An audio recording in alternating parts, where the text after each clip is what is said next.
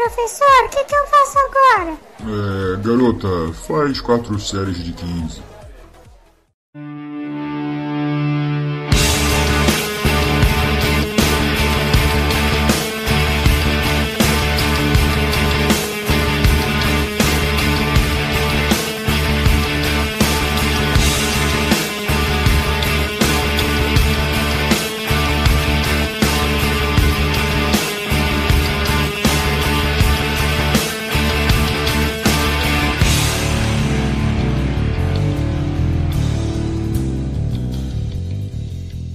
Pessoas, eu sou Yuri Motoyama e fé significa não querer saber o que é a verdade. Ué, cadê todo mundo? Ai cara, todo mundo me deixou hoje, hein? Mas não tem problema, vamos começar mais um podcast. E hoje vou falar com vocês sozinho, eu diretamente no pé do seu ouvido, sobre um tema muito interessante que foi pauta de muitas discussões em blogs, Facebook, essas páginas que divulgam treinamento, as comunidades fitness por aí afora. E o tema desse podcast número 25 é onde buscar informações sobre saúde. Não pode parecer uma coisa bem simples, mas eu vejo que tem muitas pessoas que têm algumas dúvidas sobre como fazer isso, qual que é a importância de ter fontes confiáveis, né, para você poder estabelecer seu trabalho em saúde, em quem que você vai acreditar. A gente conversou um pouquinho disso em outros podcasts, mas vamos aprofundar um pouquinho mais nesse tema de hoje. Vou aproveitar que esse podcast vai ser um pouco mais curtinho e vou ler alguns e-mails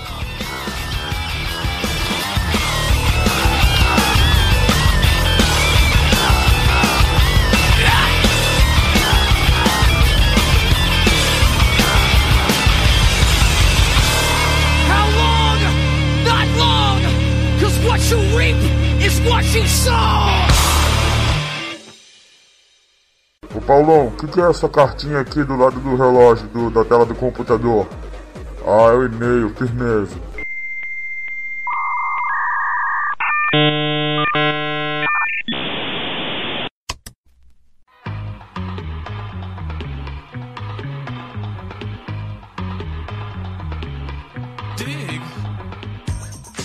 Primeiro e-mail é do Mário Nunes. Ele é médico de Niterói, 57 anos. Olha, fez certinho, hein? Se vocês forem mandar e-mail aqui pro 4 séries de 15, eu sugiro, ou peço, ou recomendo que vocês escrevam de onde vocês são, qual a profissão de vocês e a idade, porque é uma forma de a gente conhecer nosso público também e de alguma, eh, de alguma maneira conseguir adequar né, os conteúdos para o nosso público. Né? Então o Mário escreveu, prezado professor Motoyama, olha, prezado já, prezado já mostra uma classe já do Mário Nunes.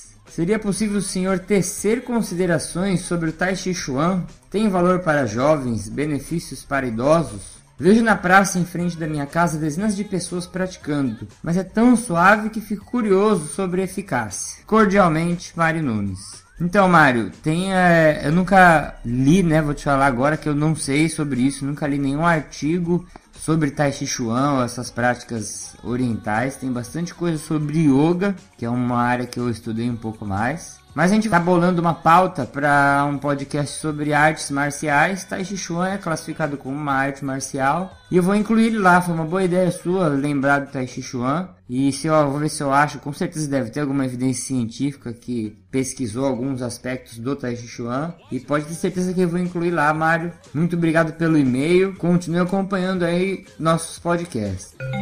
Segundo e-mail é do Cláudio Januário. Ele é profissional de educação física, sem idade e sem cidade. Vou começar a aderir o que os outros podcasts fazem quando não tem idade nem cidade ou a profissão, eles inventam uma profissão, uma idade uma cidade. Vou começar a fazer isso. Parabéns pelo site, muito bacana os artigos, eles têm me ajudado muito, sendo bastante esclarecedores em alguns casos. Aí ele deu uma risada, mas é isso. Assim é a ciência. Acho que ele quis dizer que foi bastante esclarecedor só em alguns casos. Em outros casos gerou mais dúvidas, né? Por isso que ele pôs mais assim é a ciência. Mas esse é o exatamente o objetivo do site, né? Do, das postagens, dos podcasts. Eu não tenho a pretensão, e na minha cabeça isso também não é possível, que exista uma fonte de informação que é, tem a ver até com o tema de hoje, né? Que seja 100% segura, que todo mundo vá adquirir todo o conhecimento que ela está procurando em uma fonte só. Se existir alguma coisa assim, existe, tem alguma enganação aí por trás. Eu acho que ninguém pode vender é, completamente a, a verdade absoluta. Então, uma das dos objetivos meu, né, com, com o site mesmo, é pôr artigos que gerem dúvidas e por artigos que gerem dúvidas, né, e fazer com que as pessoas busquem, vão atrás das referências e desenvolva essa cultura de você procurar, né, das formas corretas outras informações que vão sustentando ou às vezes até derrubando uma dúvida que você tenha. Mas sempre pensa assim: enquanto você tem dúvida, você tem capacidade de expandir seu conhecimento. Quando você acha ou acredita que você chegou a uma verdade, a uma certeza absoluta, você pode ter é, certeza que seu conhecimento morre ali, né? Você não tem mais para onde crescer. E valeu, Cláudio. Obrigado pelo e-mail. Continue escrevendo e acompanhando a gente. Estamos juntos.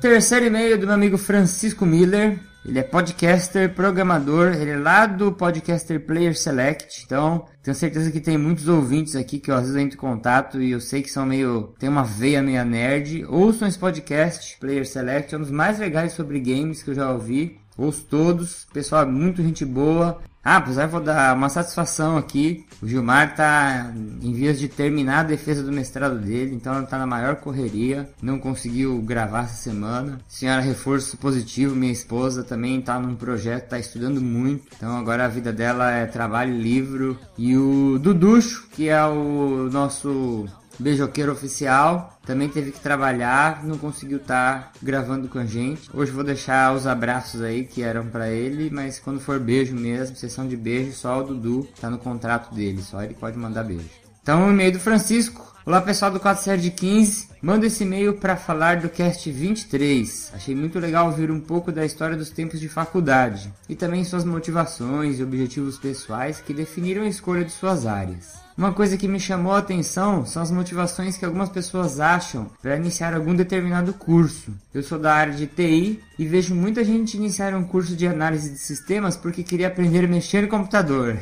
Parabéns pelo cast, continue sempre com um excelente trabalho. Eu tenho um amigo meu que fez eu acho que era. Eu não lembro como que era o curso, não era tecnologia da informação, era algum curso que tinha que era relacionado à informática. Não lembro agora. Mas tem um amigo meu que fez uma graduação que ele queria só para aprender a formatar o computador dele. Então ele fez toda a graduação, se graduou lá e hoje em dia ele pede para para eu formatar o computador dele. Sou educador físico. Mas é engraçado, né? Eu vejo isso acontecer na educação física, pessoas que se formam, né, porque entram na faculdade porque são atletas e querem passar o seu próprio treino, querem aperfeiçoar mais a sua performance, como a Reforço Positivo falou, né? Psicólogos que entram na faculdade de psicologia para aprender a se entender melhor ou a se tratar. Eu acho isso uma furada, porque você não. Você tá com uma profissão, né? E você vai gastar quatro anos, cinco anos, oito anos de, de uma graduação e pós-graduação para ser um profissional para tratar só de você, né? Meio. Acho meio meio egoísta, né? Acho que se você se especializou, se graduou, você tem que sair para o mundo e dividir, né? Essa, essa profissão, seu aprendizado, ajudando outras pessoas. Então valeu, Francisco. Vamos gravar aí, estamos vendo para gravar um cast junto, com junto Player Select. Vamos ver se sai.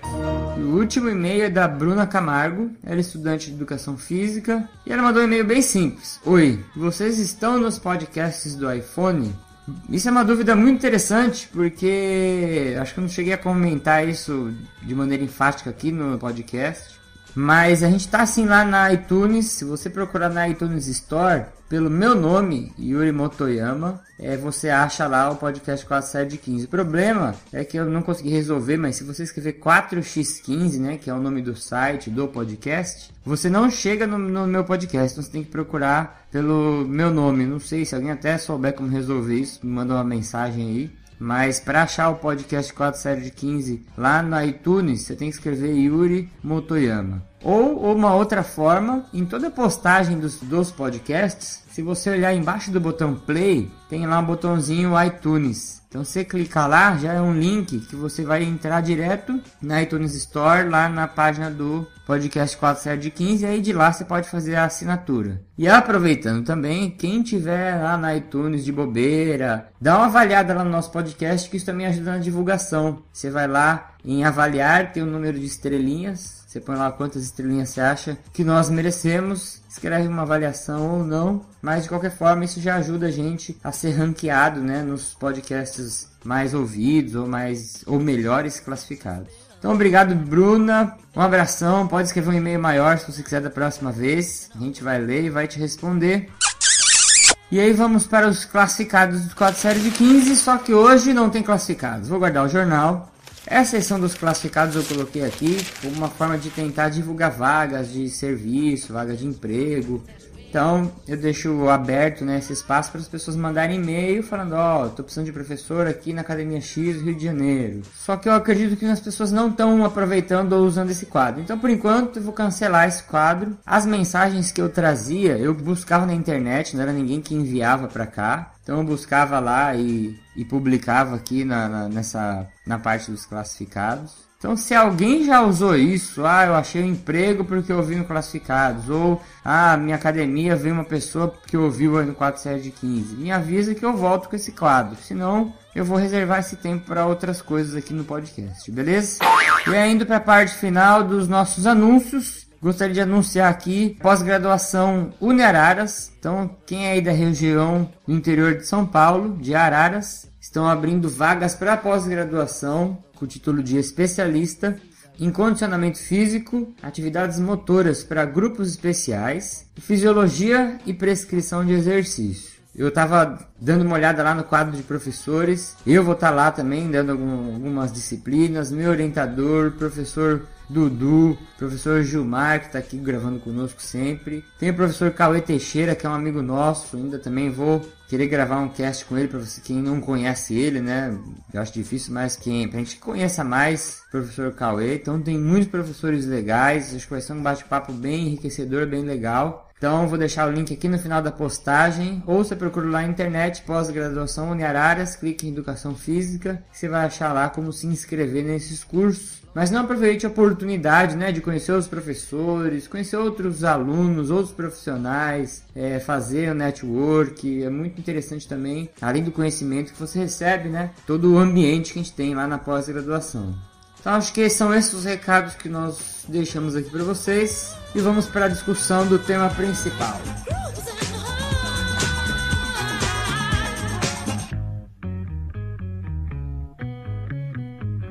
If you don't do your revision properly, do you know what will happen?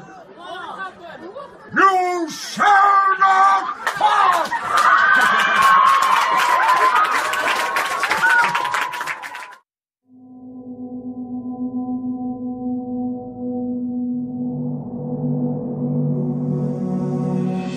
tema principal desse podcast vai ser onde buscar as informações sobre saúde. E aí, eu vou voltar aqui uma, uma conversa recorrente que deu até divulgação lá no post do, do CREF, né, do Conselho Regional de Educação Física, que é sobre a influência que esses blogueiros têm na opinião, né, na formação de, vamos dizer assim, uma consciência sobre saúde para a população. Como a gente sabe, existem milhares de blogueiros, né? Esses, é, como eu falo, blogueiros são essas pessoas que são alunos de academias que por ter um corpo mais bonito, ter uma aparência mais atraente, eles acabam tendo muitos seguidores no Instagram, no Facebook, no Twitter. E é o que eles fazem, eles se aproveitam disso e acabam prescrevendo, dando dicas sobre treinamento. E aí vai a bonitona lá, gostosona, e inventa um exercício. Ah, é, meu glúteo tem 100 centímetros porque eu faço é, essa macacada aqui. Ele inventa um exercício que não tem fundamento fisiológico, nem biomecânico nenhum, e todo mundo segue. Tem um milhão de curtidas e todo mundo vai fazer aquilo achando que vai ficar igual ela. Ouvindo assim, você que já é profissional da área, ou às vezes até existem profissionais da área, eu conheço é, alguns professores, né? Que seguem esses blogueiros e pegam muitas dicas, entre aspas, entre milhares de aspas, pegam muitas dicas de treino com esses blogueiros. E aí que mora o perigo, porque esses blogueiros eles estão preocupados com um tipo de marketing, eles querem se vender, eles querem ganhar dinheiro com a imagem deles. Eles não estão preocupados se aquele exercício é, vai trazer algum benefício, se vai trazer algum risco, ou muito menos né, com a saúde de vocês. E eu falo vocês pensando em algumas outras pessoas que ouvem esse programa, né? E não são profissionais da saúde, mas são consumidores desse serviço de saúde. E eu destaco alguns pontos importantes nessa história toda primeiro lugar, de onde que é a culpa desses blogueiros, né? Vou deixar minha opinião aqui, serem tão famosos ou estarem tão influentes aí na mídia, sendo que tem tantos profissionais bons que a gente nem acaba conhecendo, né? Em primeiro lugar, eu acho que uma parte disso é culpa nossa, dos profissionais de saúde, não digo nem dos educadores físicos agora, mas de todos os profissionais, profissionais que trabalham com a saúde, porque muitos profissionais acabam não divulgando informações corretas. O que, que eu quero dizer com isso? Quando ele vê um blog, um vê um blogueiro, é, vê uma postagem absurda, ele poderia compartilhar, eu acredito, e falar, ó oh, gente, isso aqui é uma mentira, isso aqui é, pode prejudicar a sua saúde, dar toda a explicação dele. Eu tenho certeza que as pessoas que conhecem esse profissional vão acreditar na palavra dele e vão ter uma visão diferente sobre as postagens né, desses blogueiros, sobre esses perigos aí. Outro ponto que eu falo que acaba sendo, entre aspas, assim, uma culpa é do nosso sistema educacional a nossa educação não preza um senso crítico, né? A gente não é treinado na escola, como também já falamos em outros castes aqui, a ser crítico sobre as coisas, a tecer perguntas, a falar, pô, de onde você tirou isso? Será que isso é verdade mesmo? Vou perguntar para uma pessoa de confiança, brasileiro, americano, em qualquer lugar a gente vai encontrar isso. Ele é doutrinado, vamos dizer assim, pelo sistema educacional, a acreditar em qualquer coisa, principalmente se estiver na internet, e nesse caso, principalmente se quem está tá dando a dica é um bonitão ou uma gostosona. Então a gente tem que tomar muito cuidado. E aí eu faço já um pedido. Você que é profissional da saúde e tá vendo alguma barbaridade, queima de gordura em 48 horas, emagreça 13 quilos tomando chá de capim cidreira, a dieta das, das estrelas. Gente, não acredita. Todas as pessoas elas usam anabolizantes, usam esteroides, usam substâncias que você em sã consciência não usaria para ficar daquele jeito. Elas estão ganhando dinheiro em cima da sua, das suas costas, estão ensinando coisas erradas para você fazer e estão fazendo você colocar a sua saúde em risco. Eu vou colocar a matéria aqui no final da postagem que eu quero que você dê uma olhadinha. Se você está ouvindo no carro, está ouvindo no ônibus, quando chegar em casa, acessa aqui esse post de uma professora de inglês que foi seguir uma blogueira dessa que inventou um abdominal lá de ponta cabeça ela caiu fazendo exercício porque não tinha orientação dos riscos, né? Se pelo menos a blogueira falasse, ó, oh, gente, isso aqui é perigoso, vê se tem algum professor aí para te ajudar, não tenta fazer isso se você não tem experiência. A moça caiu de cabeça no chão, teve uma fratura na coluna, perdeu o movimento das pernas temporariamente, colocou pino, passou por uma cirurgia bem delicada. Então, a gente só acaba vendo essas coisas, né? É, brasileiro é assim, ele só enxerga o perigo das coisas quando já é tarde demais. E não digo nem o caso dessa moça, falo para todo mundo. Tem um monte de gente aí que tá prejudicando sua saúde e tá seguindo essas informações erradas e não tem noção que tá colocando a saúde em risco. Então, pô, se esses blogueiros estão mentindo pra mim, que são os caras que eu mais confio, onde que eu vou buscar informação sobre saúde? Se eu sou profissional de educação física, eu sigo aí uns oito blogueiros, caramba, eu sempre procurei montar meus treinos de acordo com o que eles falavam. Onde que tá a verdade? E eu faço uma pergunta para você. Existe um sabe tudo? Você conhece um cara que sabe tudo? Você pode falar, pô, conheço, meu. Aquele blogueiro lá, ele sabe tudo. Todas as postagens que ele fala, não vejo dúvidas na, na tom de voz dele. Como você pode pensar, tem um professor meu lá na universidade que sabe tudo, meu. Aquele professor, ele vai dar as aulas e ele fala tudo, ele sabe falar difícil e é muito complicado que ele entende. Tem hora que eu ouço as coisas que ele tá falando, dá até dor de cabeça. Primeiro ponto, cuidado com esse pensamento. Não existe um sabe tudo. Eu aqui não sou um sabe tudo. Eu preparo pauta, eu estudo para gravar esse podcast. Mas se a gente estivesse conversando aqui tete a tete, você ia fazer alguma pergunta para mim, do, igual na leitura dos e-mails lá que o Mário Nunes fez sobre uma pergunta sobre o Tai Chuan que eu não sei. Poderia, se a gente estivesse conversando ao vivo, você ia fazer alguma pergunta para mim sobre esse tema que eu falo, cara, isso eu não sei te explicar. Então, em primeiro lugar, não existe um sabe tudo. O que existe é o que? Uma pessoa que sabe onde procurar todas as respostas, sabe onde tem fontes confiáveis de informação.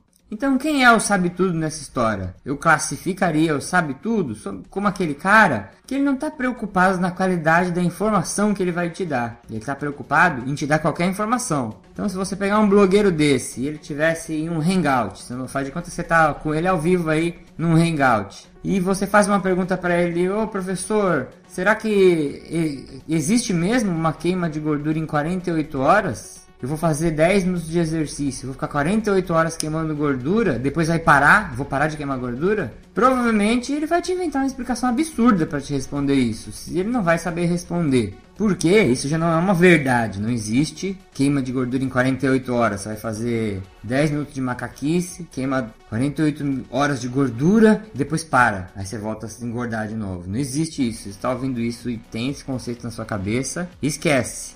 E aí, se você fizesse uma pergunta para esse, esse indivíduo, com certeza ele ia te dar uma resposta. Ele ia inventar lá na hora, são pessoas treinadas, elas têm uma eloquência boa, elas te convencem de qualquer coisa, são bons vendedores. Ele ia te dar uma resposta e você ia falar, cara, esse cara sabe tudo mesmo, ele é, sou fã dele, vou seguir ele pro resto da vida. Então a gente tem que tomar cuidado com esse sabe tudo. Qual que é a diferença entre um bom profissional e um sabe tudo? O bom profissional, várias vezes ele vai te falar, poxa, isso eu não sei. Ele vai admitir que não sabe e vai atrás da informação correta. Ele vai atrás da informação em fontes confiáveis. O sabe tudo sempre vai te responder tudo na lata. E ele vai ter capacidade de inventar algumas coisas, inventar as respostas e vai te convencer que aquilo é verdade. Então, em primeiro lugar, desconfia de quem sabe tudo. Desconfia dos profissionais que não chegam para você em algum momento e falam: Meu, isso eu não sei. Não sei é sinal que está falando com uma pessoa de confiança, uma pessoa que não está lá para te enganar. E aí, falando das fontes de informações, né? Isso é uma pergunta que geralmente eu faço, né? Quando eu vou tenho um contato inicial com alguma turma, que eu vou dar aula, vou dar algum curso. Quais são as fontes de informações confiáveis na área da saúde? E eu pergunto para você, profissional ou até consumidor de serviço de saúde. Quando você quer procurar uma, uma dúvida, pô, tem uma dúvida sobre saúde. Será que é melhor fazer agachamento até a metade ou fazer agachamento completo? Onde você vai procurar isso? E aí você ouve respostas do tipo programa de televisão, tem lá o programa Mal-Estar. Mal-Estar, um dos programas que tem mais besteira por minuto de, de conteúdo. Aí você tem as revistas Boa Forma, Boa uh, Shape, Corpo não sei do que lá, Saúde não sei da onde, que também é furado, eles estão querendo ali vender revista, então faz uma manchete atrativa e coloca uma pá de baboseira lá dentro. E aí o pessoal fala jornal, pessoal fala super interessante, pessoal roda, roda para chegar a falar em livros. Aí fala, pô, livro é uma fonte de informação interessante, como a gente vai ver mais pra frente. É mais ou menos. E aí o pessoal roda, daí fala na internet, fala do site gigante.org, hipertrofia.net, e aí roda, roda, roda, para aí algumas pessoas chegarem nos artigos. Pô, artigo científico é uma evidência boa quando eu quero saber informações sobre a saúde. E eu quero deixar uma pergunta para vocês. Vamos considerar aí as fontes de informação que a gente tem que são mais comuns, que é a internet, né, os cursos, livros, né, os livros que eu falo, os livros texto, né, os livros didáticos e os artigos. Se você fosse classificar aí na sua cabeça, qual que você colocaria em primeiro, segundo, terceiro e quarto lugar? Vamos parar para pensar junto?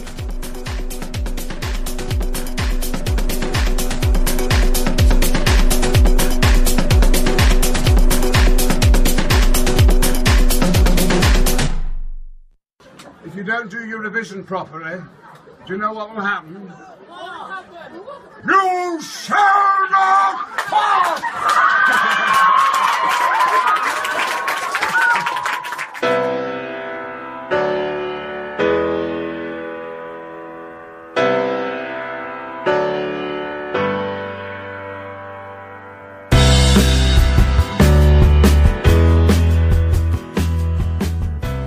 Coloco uma ordem quando eu vou realizar alguma pesquisa na minha cabeça, quando eu quero tirar alguma dúvida sobre saúde, quando algum aluno me pergunta alguma coisa que eu falo, meu, você me pegou agora uma boa pergunta, o que, que eu faço? Isso aqui já é uma opinião minha. Se você tiver uma opinião diferente ou uma estratégia diferente para pensar nesse tema que eu estou falando, escreve aí embaixo nos comentários. Vou gostar de receber sua opinião e, como eu falo, né, engrossar o caldo desse tópico aqui.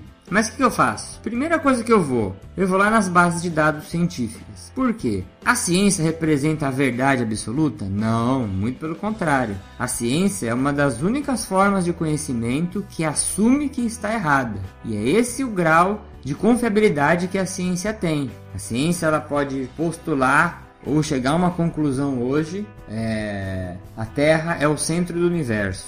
E todo mundo vai falar, poxa, de acordo com o método científico, as análises, os as procedimentos estatísticos, todo o rigor metodológico que a ciência exige, eu posso falar que atualmente a Terra é o centro do universo. Mas aí com o avanço da tecnologia, com o avanço das mentes pensando sobre aquele tema, a gente pode chegar à conclusão que não, a Terra não é o centro do universo. Estamos aí na Via Láctea girando em volta a uma velocidade enorme, né, em torno de outros campos gravitacionais mais fortes. E aí a ciência, ela tem essa vantagem, que é o que dá confiança nela, que é o que a gente pode quase chamar de verdade. Ela assume o erro, ó gente, eu estava errada quando eu falei que a Terra era o centro do universo, mas a gente teve outras formas aí de pesquisar esse tema, de medir esse tema, e a gente diz que a Terra não é mais o centro do universo. É aí que quando a gente fala na verdade, né, quando a gente tenta associar a ciência com a verdade, é aí que as coisas se encaixam bem. A ciência é uma forma de conhecer o mundo que é autocorrigível. Ela tem condições de assumir o erro, lembra que eu estava falando de falar não sei? Ela tem condições de falar assim, olha, isso a gente não estava sabendo explicar de uma maneira correta, então o que eu falei ali era mentira e agora o que eu estou falando aqui pode estar mais próximo da verdade. Então voltando, primeira coisa que eu vou procurar são as bases de dados científicas. E aí eu vou buscar algum artigo em especial. Se eu quero procurar pelo tema diabetes e treinamento de força, ou se quero procurar musculação na infância. Existem os artigos que chamam revisões bibliográficas. O que é revisão bibliográfica? Quando um autor ou alguns autores pegam vários artigos sobre o mesmo tema, usam os dados daqueles artigos e reescrevem com uma conclusão diferente. As revisões têm um valor clínico muito importante, porque, por exemplo, eu posso pegar um, um artigo que fala que o medicamento X melhora a dor de cabeça. Mas será que eu posso confiar nesse único artigo? Não, né? A ciência ela mostra que você precisa ter um corpo de evidência para poder, né, conseguir aproximar isso de uma verdade ou de uma prática, né, ou do que a gente chamaria de uma evidência científica.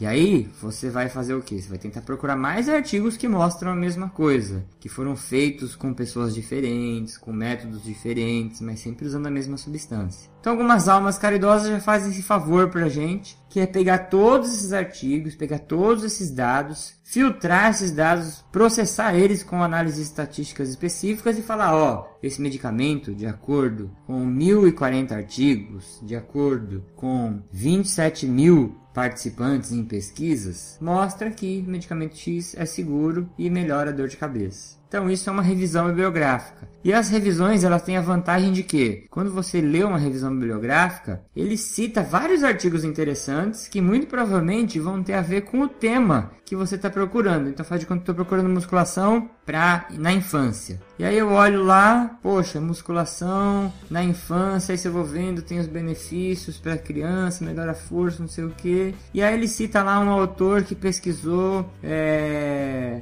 o supino reto no, e fez uma relação com o desenvolvimento do ósseo da criança. E aí eu vou lá e pego aquele artigo em específico. E aí eu vou criando uma estratégia orgânica de busca, né? Aí eu, minha dúvida vai levando a um artigo que eu leio, que leva a outro artigo. Por isso que a gente tem que sempre dar muita importância às referências que está lá embaixo dos artigos e lá embaixo dos livros. Busquei a referência, busquei as revisões bibliográficas, legal. Falei, Yuri, não achei revisão bibliográfica nenhuma sobre esse tema. E aí então você vai nos artigos originais. Que é um artigo original? É quando um grupo de pesquisa, um grupo de pesquisadores, tem uma dúvida sobre um tema, quantas séries é melhor para fazer hipertrofia, alongamento antes do treino previne lesão. Então, alguns pesquisadores têm essas dúvidas, se juntam, fazem um delineamento de uma pesquisa, né, para minimizar os erros, os vieses dessa pesquisa e publicam um artigo original. Aí você pode pegar esse artigo e ler. E aí você vai ver nas referências dele também, ele pode citar outros artigos que tenham tido propostas parecidas. Aí você vai lendo lá na referência e você vai buscando mais artigos que tenham a ver com a sua dúvida. E aí você vai encontrar evidências, né? Você vai encontrar fontes confiáveis de informação para tirar aquela sua dúvida. Então, em primeiro lugar, as revisões bibliográficas e os artigos originais, que eu colocaria numa categoria geral, como primeira fonte para você buscar informações sobre saúde. E vamos para segundo lugar, os livros texto. Livros texto é aquele livro de fisiologia grandão, que todo mundo tem medo de estudar. Então são aqueles livros de neurofisiologia, de terapia, não sei o que lá, é, biologia, citologia. Então você vai pegar esses livros textos que são o que? Eles são bem superficiais, mas abrangem uma área enorme de conhecimento.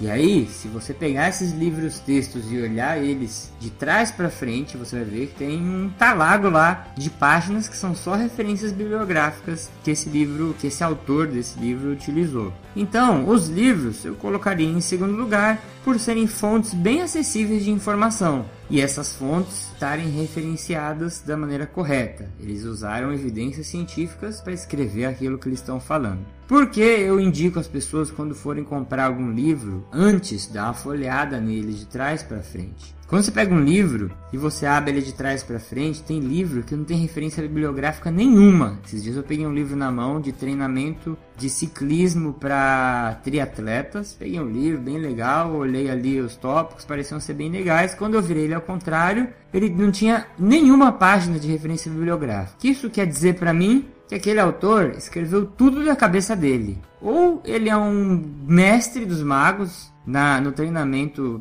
para triatletas, ou ele correu no erro de inventar um monte de coisa lá da cabeça dele. E aí, como você vai questionar um livro desse? Você vai mandar a carta para o autor: Ó, oh, isso que você escreveu, de onde você tirou? Aí o cara vai falar: Ah, pô, isso aí é minha experiência como ciclista, sabe? Experiência não é fundamentação teórica, entendeu? Eu, se eu for isso aí também, voltando a falar dos blogueiros, também é muita desculpa de blogueiro, né? Ah, eu tenho muita experiência prática em musculação. Então, eu já vivi de tudo. Pode falar, posso, pode fazer o que eu falo, pode tomar o que eu tomo, que vai funcionar, vai funcionar, você vai ter sucesso, vai melhorar seu corpo. Não é bem assim. Se fosse assim, eu já fui no dentista várias vezes na minha vida. Eu não consigo fazer uma obturação em mim mesmo. Esse negócio é completamente furado. Não acredita em experiência profissional dos outros. Ele pode te dar dicas, mas experiência profissional não é uma evidência científica. Então, você vai pegar esses livros, olhou, teve referência atrás? Legal, esse cara está pautado com bastante evidências científicas, vou estudar. Olhou atrás, não tem nada? Desconfia. Ele inventou uma boa parte que está aí da cabeça dele, ou é um gênio. Mesmo os gênios que a gente conhece aí, qualquer área do conhecimento, eles não fazem isso. Então você pode estar muito próximo de um sabe-tudo aí, tome cuidado. Em terceiro lugar, e aí segundo e terceiro lugar às vezes se confundem, então a gente coloca os livros em terceiro lugar e os cursos que eu coloco como terceiro lugar aqui, a gente coloca como segundo. Mas os cursos ele tem a vantagem do que? De ter um conhecimento mais recente. Por que, que é recente? Se esse curso, vou voltar a falar de novo no conhecimento teórico, ele está bem embasado em artigos recentes, esse curso provavelmente vai trazer informações mais novas que os livros, porque quando sai um livro, a gente sabe, o livro ele passa por um processo editorial que é demorado, às vezes demora 4 anos, 6 anos para sair um livro, vai. E aí, por mais que esse autor tenha se esforçado a colocar artigos recentes, quando o livro estiver na prateleira, chegar na sua mão, ele já está com um déficit aí de 4 anos. Significa que tem 4 anos de pesquisas que passaram que não vão estar nesse livro. E algumas delas pode até ter modificado o conteúdo desse livro. Então os cursos eles têm a vantagem de trazer um conhecimento recente, mas a gente tem que tomar cuidado. Tem muita gente que dá curso e usa referências de 1890. Tem muita gente que dá curso que nunca atualizou os slides e é aquele velho de guerra, né? Aquele professor lá, já está há muito tempo na estrada, já tem um nome famoso, ele dá a mesma aula no mesmo curso há anos e os mesmos slides e todo mundo vai por causa do nome dele, mas ninguém se preocupa para saber se aquelas informações lá são relevantes, são recentes, né? E aí muitas pessoas podem acreditar numa informação antiga só porque quem está falando tem credibilidade. Lembre que eu falei no comecinho do episódio. A fé quem tem fé não está preocupado em saber a verdade. Então não tenha fé nas pessoas que estão falando para você. Não acredite nelas. Desconfie das pessoas também. Então a gente fica aí com os cursos em terceiro lugar, né? Com a vantagem de, se for bem montado, trazer um conhecimento recente. E aí em quarto lugar, eu coloco a internet em último lugar. Por que eu coloco internet em último lugar? A internet eu gosto de falar que é a terra de ninguém. Internet se eu quiser agora criar um blog aqui de física quântica e falar que eu sei tudo de física quântica, eu crio. Eu escrevo. E se eu for uma pessoa que sabe enganar bem, sabe redigir um texto bem, eu vou ter um monte de seguidor, um monte de gente acreditando no que eu vou estar tá falando. E se eu associar física quântica com espiritualidade, com homeopatia e as curas dos cristais, eu vou ter milhões de seguidores e gente que vão estar tá acreditando no que eu estou falando. Então a gente precisa tomar muito cuidado também com a internet, principalmente com a internet, porque qualquer um escreve o que quiser e provavelmente você já deve ter lido uma notícia na internet que você compartilhou e ela foi inventada. Isso acontece a torto direito. Então a internet, assim como todas as outras formas que eu falei aqui para fazer suas pesquisas, ela tem que estar embasada em alguma fonte. Existem vários blogs interessantes, existem vários sites interessantes que eles colocam a fonte da referência de onde eles tiraram aquela matéria. Se você olhar as postagens que eu faço no 4 série de 15, lá embaixo tem a referência bibliográfica. Você sabe de onde eu tirei aquilo, não inventei da minha cabeça. Por mais que em alguns pontos ali seja a minha opinião, você sabe de onde eu tirei aquilo. A internet, ela tem uma grande vantagem de, da acessibilidade, né? Eu não falei que o livro tinha vantagem da acessibilidade, a internet também tem. E hoje em dia, essa acessibilidade está na palma da tua mão. Se você pegar seu celular, você vai atingir uma quantidade de informação enorme sem precisar trazer um livro gigante de fisiologia embaixo do braço. E a internet também tem a vantagem do conhecimento recente que os cursos tinham. Eu consigo acessar agora aqui um artigo que saiu ontem, informação fresquíssima. Tudo isso pela internet. Só que por que eu coloco ela em quarto lugar? Porque ela é muito perigosa. As pessoas elas confundem muito a internet, não sabem fazer as pesquisas na internet e acabam chegando em sites, em blogs, em perfis né, de usuários que divulgam informações sem embasamento científico. E mesmo assim, quando tem embasamento científico, é muito interessante que você pegue algum artigo para dar uma lida, ver se você conhece os autores bem, porque às vezes o cara pode escrever um artigo lá no site, colocar uma referência, colocar mil referências, como eu vi, e aí o cara não ter lido nenhuma delas. Às vezes tem referências que tem evidências que são contrárias ao que a pessoa escreveu no artigo e tá lá como referência, tudo bonito lá embaixo do texto. Então toma muito cuidado com a internet. Então a gente fica aqui, né? Em primeiro lugar, as bases de dados, com as vantagens de ser o mais próximo que a gente consegue chegar da ciência atual. Ali existe inverdades, pode até existir. Existem artigos publicados é, mal intencionados, pode até existir, mas é muito pouco. A probabilidade de fraude na ciência, comparado com as outras áreas, é mínima. Muito provável que você pegue um artigo que passou por um corpo de revisão, passou por um processo de revisão por, por pares que a gente chama. Então você tem ali uma informação de qualidade. Segundo segundo lugar, os livros texto. Como eu falei, olha as referências atrás do livro, não vai na credibilidade, não tenha fé no autor, com a vantagem de ser acessível, né? Só que a desvantagem de estar tá um pouco desatualizado. Terceiro lugar, os cursos, mas lembrando, cursos que tenham fontes recentes, né? Assim a gente consegue ter a vantagem de ter informações frescas, Porém, né, a gente tem o problema do curso não ser tão acessível assim. Você não pode agora, por exemplo, participar de um curso. Em quarto lugar, a internet. Apesar dela ter acessibilidade, apesar dela ter trazer informações recentes, se você não souber procurar as informações nela, você vai acabar caindo no conhecimento errado. E aí nós vamos falar para terminar esse podcast sobre como procurar as informações na internet, qual o modelo de estratégia de busca para buscar informações sobre saúde com qualidade e baseadas em evidências.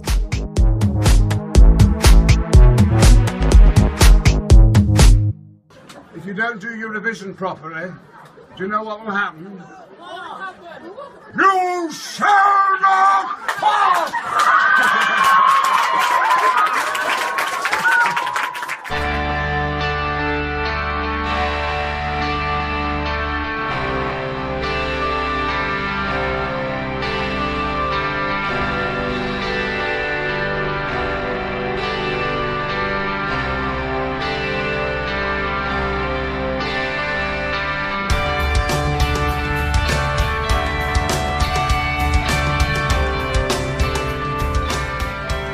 Então aqui vou deixar um modelo de estratégia de busca que eu uso.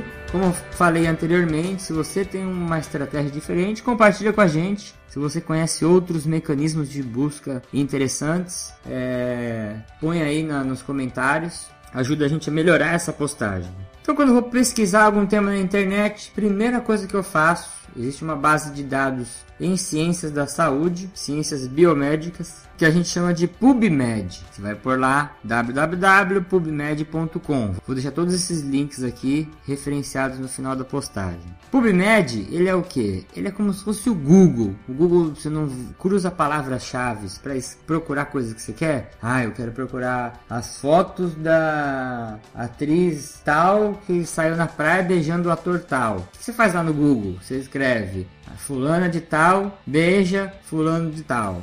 E aí você vai achar o que? O Google cruza essas palavras e ele vai trazer os sites que tem aquela informação. PubMed é quase isso. Vai ter uma barrinha de busca lá em cima, quando você entrar no site, olha lá em cima na barrinha de busca, você vai escrever treinamento de força e diabetes. E ele vai te buscar todos os artigos que vão ter essas palavras, treinamento de força e diabetes. E aí você pode moldar a sua busca da forma que você quiser. Assim como no Google, não sei se alguém já usou, tem uma busca avançada lá embaixo. Você pode colocar um filtro, você pode colocar só quero artigo em português, só quero artigo publicado nos últimos 30 dias. E aí você pode fazer isso também no PubMed. Você pode filtrar, só quero revisões bibliográficas, só quero os artigos que tem um link gratuito disponível para eu ler o artigo. Eu só quero quero os artigos é, que sejam pesquisas com animais, eu só quero os artigos que estudaram a população até 30 anos. Você pode fazer o filtro que você quiser. É muito fácil fazer isso. É quase igual a gente usa quando a gente vai lá no Buscapel, nesses sites de compra de produtos. Você escreve lá ar-condicionado, aí tem na barrinha esquerda, você clica 18.000 BTU, é, Samsung, você vai filtrando a busca. É quase a mesma coisa ali também. Então, se você entrar no PubMed, ele tem indexado várias revistas, vários periódicos de científicos da área da saúde. Então, é muito provável que você ache centenas para milhares de artigos que vão trazer algumas respostas para sua dúvida inicial. E aí eu indicaria uma segunda forma. Eu olhei lá no PubMed, achei um artigo, só que aquele artigo não está gratuito, não está disponível. Isso é uma falha ainda que eu vejo na ciência, apesar que tem muitos autores que se esforçam para publicar trabalhos em revistas open source, né, que você tem acesso livre. É, para você publicar um trabalho de acesso livre, você tem que pagar taxas altíssimas de 3 mil euros, 4 mil dólares, 2 mil dólares, por isso que não são todos que fazem isso. Infelizmente, né, a ciência ainda tem essa monetização. A gente fala que a ciência deveria ser aberta a todos, mas quando a gente chega num site desse, a gente tem que pagar para ter acesso ao artigo. Mas o que acontece é que o governo, né, nosso querido governo brasileiro, por enquanto ele ainda não nos tirou esse privilégio. Ele assina alguns periódicos científicos. Então, se você for lá no site Periódico CAPS, link está aqui embaixo também, ou você vai lá na, na, no Google, escreve Periódicos CAPS que você chega, você vai chegar numa página também de busca parecida com o Google, que ela vai buscar artigos científicos, você escreve lá as palavras no tema que você quer, é, cruza as palavras lá e você vai chegar a alguns artigos. E aí também a gente tem outra limitação no periódico CAPS, se você é de uma universidade pública ou se você é, tem acesso a uma biblioteca de uma universidade pública, você vai ter acesso a mais artigos do que as pessoas que estão procurando lá das, de suas casas, né? Eles, existe essa limitação. Então, se você quiser ter acesso a um acervo maior de artigos no periódicos CAPS, Sugiro que você vá aí uma biblioteca de uma universidade pública, que ela é aberta. Use a biblioteca de lá, que através né, do login, que a gente fala do proxy da universidade pública, você vai ter acesso a mais artigos completos, né? E um número de artigos maiores do que se você fizer logando aí da sua casa mesmo. Uma terceira opção que eu faço, pô, não achei no PubMed, que é muito difícil, periódicos CAPES também não. Às vezes eu digito lá no Google Acadêmico. Tem revistas, são poucas, né, mas existem, que não estão indexadas em algumas bases de dados, né, umas bases de procura de artigos. E o Google Acadêmico às vezes acaba indexando o estudo. Ele usa um algoritmo parecido com o Google normal, é uma página igualzinha do Google, só que está sendo escrito Google Acadêmico. Você vai digitar lá o nome das as palavras-chave da sua pesquisa, vou procurar lá hipertensão e medicamentos. E você vai achar um monte de, de artigos né, que tenham essas palavras. E aí, vou deixar uma última opção aqui, mas aqui vou deixar uma exclamação gigante do lado que é o Cielo. Cielo é uma base de dados que indexa artigos em língua latina, português e espanhol. Só que a gente tem um problema. Eu estou falando aqui das estratégias de busca e estou falando para vocês as palavras em português, né? Musculação e diabetes, treinamento de força e criança, hipertensão e medicamentos. Mas se você escrever nessas bases de dados as palavras em português, você vai achar os artigos que tem essas palavras em português. E esse é um dos problemas que a gente tem com a Cielo e que a gente tem com relação à ciência nacional. A maior parte dos artigos, se vocês, se alguém tem alguma opinião contrária à minha, eu gostaria que colocasse aqui no podcast, na descrição aqui no, nos comentários. A maior parte dos artigos nacionais tem uma qualidade pobre. Por que, que eu estou falando isso? Quando um pesquisador vai desenvolver um artigo, o que, que ele quer? Ele quer publicar isso. Por quê? Porque ele quer contribuir com a ciência naquele tema. Então, vou fazer um artigo sobre corrida e emagrecimento. O que, que eu quero? Se eu pegar um resultado legal, eu quero que esse resultado seja mostrado para o mundo todo. Correto? Correto. E aí, o que eu vou fazer? Eu vou tentar deixar esse artigo o mais possível próximo da internacionalização. E como que eu internacionalizo o artigo? Transfiro ele para uma língua internacional. Uma vez eu estava escrevendo é, um artigo e aí eu tinha uma referência que eu queria pegar e eu mandei um e-mail pro autor. Falei, ó, você poderia me mandar o seu artigo que você fez? Eu estou usando, fazendo uma pesquisa aqui, taranã, e o, artigo, o autor me mandou esse artigo aí. Ah, lembrando, essa é uma forma boa de conseguir artigos também. Autores internacionais, eles são muito solícitos se você escrever um e-mail formal falando que é para ajudar para alguma pesquisa, eles mandam os artigos que poderiam estar em alguma revista paga com o maior prazer. São super solícitos. É, tem autores até que respondem no mesmo dia: Ó, oh, tá aqui meu artigo, se precisar de ajuda. Então, essa é uma dica. Outra dica que eu deixo: se você quiser pegar algum artigo e não tá conseguindo acesso, pega o e-mail do autor ou dos autores e escreve para ele. E aí, voltando ao assunto, mandei e-mail lá pro pesquisador e ele me mandou o artigo em italiano. Falei, pô, não entendo italiano, por mais que eu me esforce para ler, não entendo nada de italiano. Então, é uma evidência que se ele publicasse em italiano, ia atingir lá o pessoal da Itália, os pesquisadores italianos e alguém que sabe ler italiano. Mas esse artigo estava em inglês, a versão final dele. E aí, em inglês, a gente consegue atingir o mundo todo. Por quê? Quase todo pesquisador, quase toda pessoa que trabalha na área acadêmica, que vive de consumir esses, eh, essas informações científicas, acaba tendo que aprender a ler inglês. Não tem jeito. E aí tem gente que pensa, poxa, vou ter que aprender inglês, é mó difícil, mas mas eu acredito que se você arriscar, se esforçar a ler artigos em inglês da sua área, primeiro você vai pegar um dicionário, vai com a ajuda do Google Tradutor lá,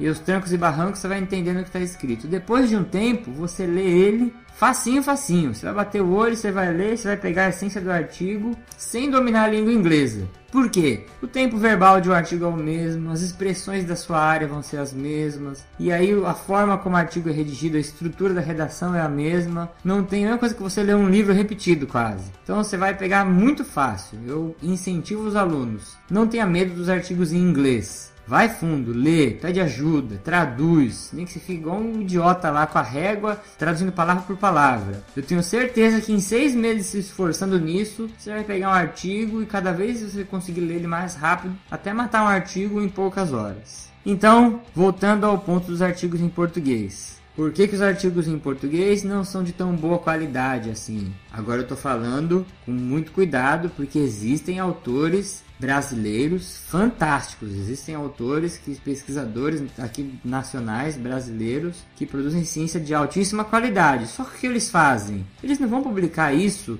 em português. Porque aí a ciência dele de qualidade está restrita, ele quer mostrar aquilo para o mundo, então vai tudo para o inglês. E aí quando você vai lá na Cielo, nas bases de dados em língua latina, você vai encontrar muitos artigos que vão ser TCCs que acabaram sendo publicados em uma revista de baixo impacto, é, às vezes uma ciência um pouco mais pobre, que não passou por um critério de avaliação, são revistas que têm um pouco mais de jogo de cintura, relevam alguns erros, é, faz uma vista grossa para publicar algum artigo. E infelizmente, né, isso aí já é uma culpa da educação brasileira, né? A gente não tem iniciação científica nenhuma, nenhum, nenhum projeto forte de iniciação científica aqui no Brasil. E até muitos cientistas brasileiros às vezes se equivocam, né, quando vão publicar, redigir um artigo ou pensar sobre ciência. E todos esses fatores fazem com que a ciência brasileira ela seja muito pobre ainda, a ciência nacional. Então, cuidado quando você vai procurar e usar palavras-chave em português. Musculação e hipertrofia. Aí eu recomendo a você o que? Quer procurar alguma coisa com qualidade? Traduza as palavras-chave e procure em inglês. Musculação, a gente tem lá resistance training, strength training, e aí você vai usando as palavras em, em inglês e aí você vai ter uma possibilidade de achar muito mais artigos e a possibilidade de achar muito mais evidências de qualidade. Uma última dica que eu quero deixar, se você tem dúvida, poxa, como que eu faço para saber a expressão correta para alongamento em inglês. Pô, quero fazer isso que você está falando, Yuri, mas não sei como que, que eu, como que é alongamento em inglês. Não vai no Google Tradutor, escreve alongamento e copia a palavra que ele traduziu lá. Muitas vezes essa não é a expressão correta que é utilizada na literatura científica. Para isso, existem os descritores de assunto. A Bireme, que é a biblioteca é, virtual de saúde nacional, também uma fonte de dados interessante também para você procurar, apesar de eu preferir o PubMed, mas você pode usar a Bireme, vou deixar o link aí embaixo. Ela tem um, um setorzinho ali que chama DEX. Se você olhar lá embaixo da página principal, são os descritores de assunto. Vou deixar também o link aqui para o descritor de assunto. Você clica e faz as brincadeiras lá. Daí você pode escrever uma palavra em português, tenta lá escrever musculação no descritor de assunto. E aí você vai encontrar lá é, o que, que significa musculação, treinamento, nananana. por exemplo. Eu vou escrever musculação lá no descritor de assunto aqui da Bireme. Vou abrir a página www.bireme.br e aí lá embaixo você vai ver fontes de informação, literatura científica, ciência da saúde geral, vai descendo, descendo, descendo, tem o DEX, que tá Terminologia em Saúde. Aí você vai clicar lá, abre uma outra página, consulta ao DEX. Consulta por palavra. Vou escrever aqui, musculação clica em consultar. Aí tá aqui, ó, o descritor em inglês para palavra musculação, resistance training. Descritor em espanhol, treinamento de resistência. Agora mandei bem em espanhol, hein? Descritor em português, treinamento de resistência. Sinônimos: musculação, programa de fortalecimento, e aí tem a categoria que ele tá, tem a descrição, tem a definição, aqui ó, a definição que tá para musculação. Tipo de programa de exercício de fortalecimento que exige a musculatura do corpo, exerça uma força contra alguma fonte de resistência, com pesos, faixas elásticas, água. E aí tem outros links que você vai clicando é, e vai que estão associados com a palavra musculação. Tem aqui é, ergonomia, efeitos adversos, contraindicações. E aí você vai clicando e se aprofundando mais nesse tema. Então, faz de conta que eu não sei qual é a palavra que eu procurei em inglês. Vim aqui no Dex, escrevi musculação e o Dex me falou: olha, se quiser procurar isso em inglês, é resistance training. Muito legal isso, né?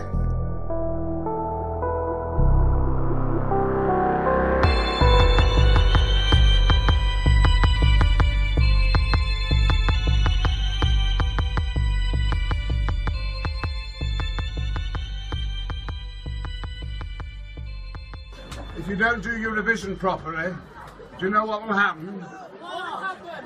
You shall not pass!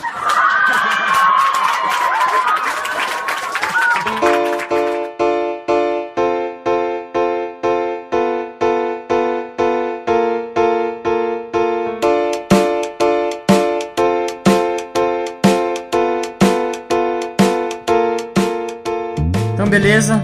Para finalizar, eu vou sempre enfatizar isso quando tiver oportunidade. Seja crítico, tenha suas próprias conclusões, leia os textos, pode procurar coisa na internet, sim, pode procurar coisa em livro, pode procurar onde você quiser. Só nunca perca o senso crítico. Não tenha fé. Não cuidado com a postura, como já falei em outro cast. Não idolatre uma pessoa a ponto de você ficar cego e acreditar tudo que ela fala. Não tenho nada contra a religião. Seja crítico, critique, pergunte. Seja aquela pessoa chata que a gente fala. Falo chato entre aspas, né? Mas esse chato que cresce na carreira. Tire suas próprias conclusões. Utilize, brinque com essas coisas que eu falei. Utilize os descritores de assunto, brinque lá no PubMed, faça algumas pesquisas. Se você tiver alguma dúvida, manda um e-mail para mim aqui, é, contato arroba 4x15.com.br. Pô, eu tive dificuldade com alguma coisa, vou tomar prazer de te ajudar. Ensine as pessoas a fazerem isso também. Você tem um professor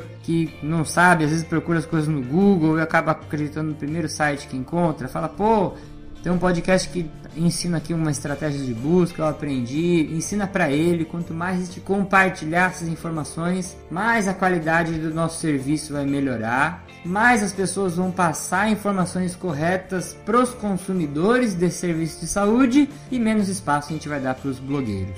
Beleza, gente? Um beijo no coração, um abraço. Prometo voltar no próximo cast com todo mundo junto. Fui!